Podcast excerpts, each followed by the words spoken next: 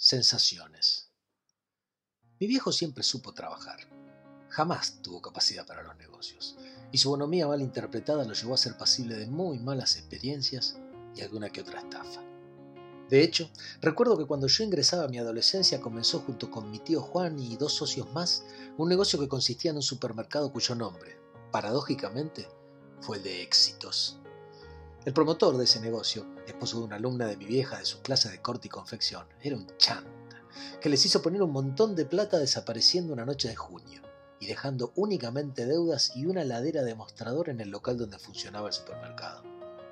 El otro socio, un gordito almacenero de la zona que también se vio sorprendido en su buena fe, se quedó con las máquinas de cortar fiambre y la caja registradora. 120 mil pesos nos dieron por la ladera. Por alguna razón me acuerdo de esa suma, y de muchas cosas más que siguieron al emprendimiento familiar.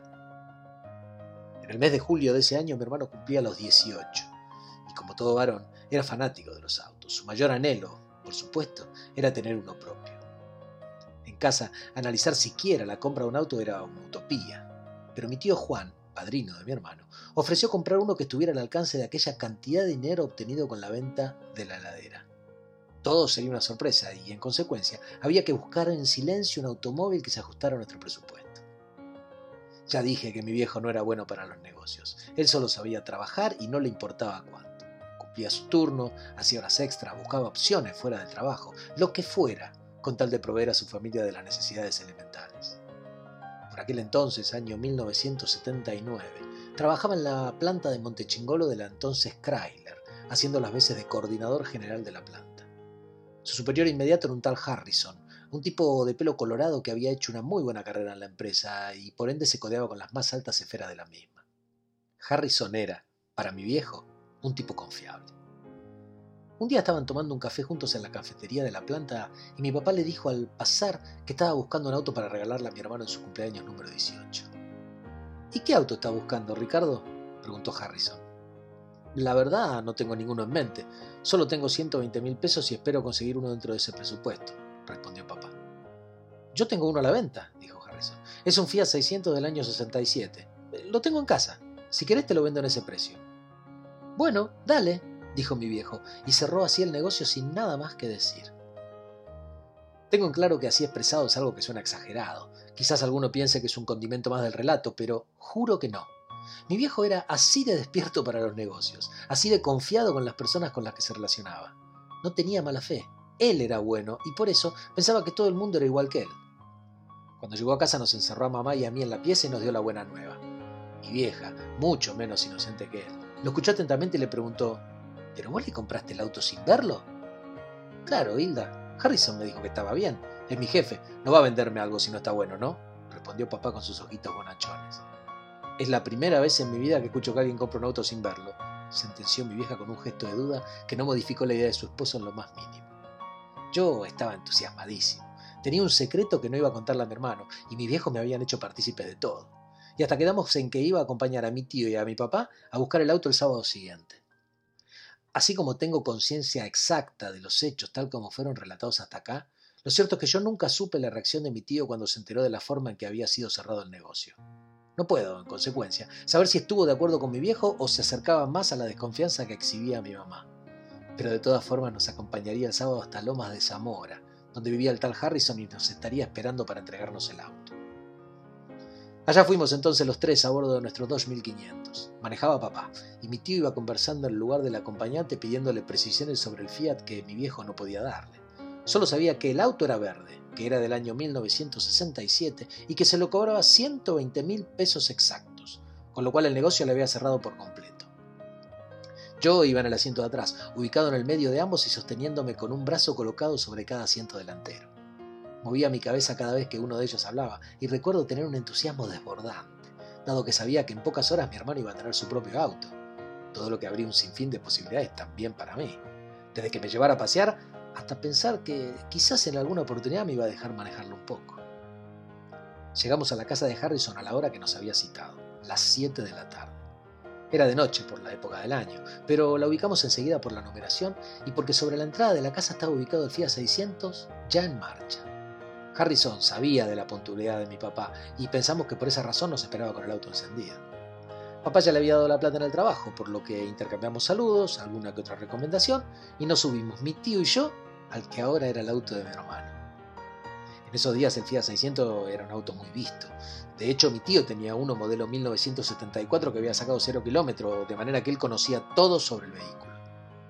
Quedamos entonces en que mi viejo iría adelante con el Dodge y nosotros lo íbamos a seguir lo más cerca posible. Aquella experiencia de mis 13 años es recordada por mi tío como una verdadera locura de la cual todavía se arrepiente. Verdad, no se perdona haber conducido un auto que no conocía llevándome de acompañante. Él dice, no sin razón, que yo debí ir con mi viejo y él, solo, seguirnos en el Fiat 600. Claro, lo dice hoy, pero en aquel momento la excitación nos consumía y estábamos tan contentos de poder regalarle un auto a mi hermano que solo deseábamos llegar para darle la gran sorpresa.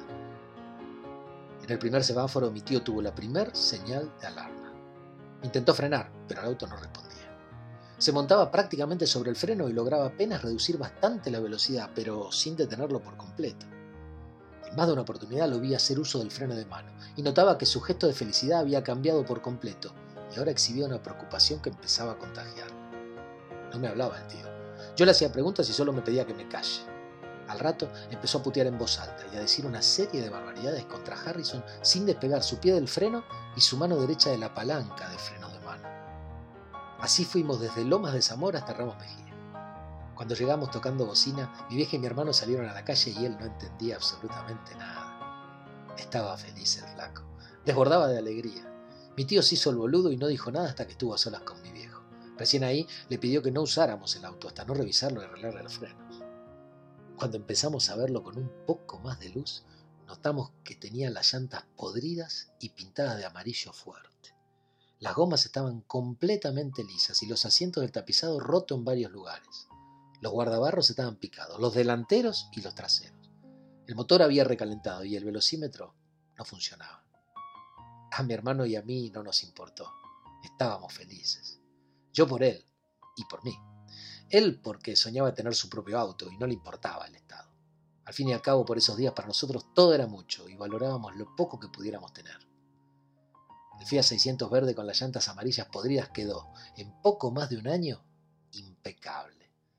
Mi hermano bajó el motor dos veces en ese periodo y con la ayuda de Enrique, un vecino que conocía muchísimo de mecánica, lo rectificaron por completo. Ahorró dinero y le cambió las llantas. Lo pintó de color amarillo patito y papá logró que sus amigos de la fábrica le regalaran el tapizado beige. Le cambiamos el velocímetro por un modelo más moderno y la parrilla delantera y las manijas de la puerta.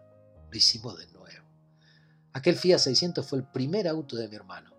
Y yo me animo a decir que también un poco el mío. Costó una heladera. A papá le costó su relación con Harrison, que a partir de entonces nunca fue igual. Le costó recriminaciones eternas de mi vieja y cargadas de por vida de toda la familia. Muchos años después, el trabajo constante y el esfuerzo ilimitado nos permitió, tanto a mi hermano como a mí, adquirir el auto que siempre soñamos, esta vez cero kilómetros y de una marca importada. Nos subimos en la agencia y no podíamos creer sentarnos en semejante vehículo, y mucho menos que fuera nuestro. Los dos, sin embargo, coincidimos en que esa sensación no podía compararse con la inocente alegría que experimentamos aquel sábado, cuando él en el asiento del conductor y yo a su lado, como siempre, nos quedamos más de dos horas contemplando el tablero del Fiat 600 verde de llantas amarillas podridas.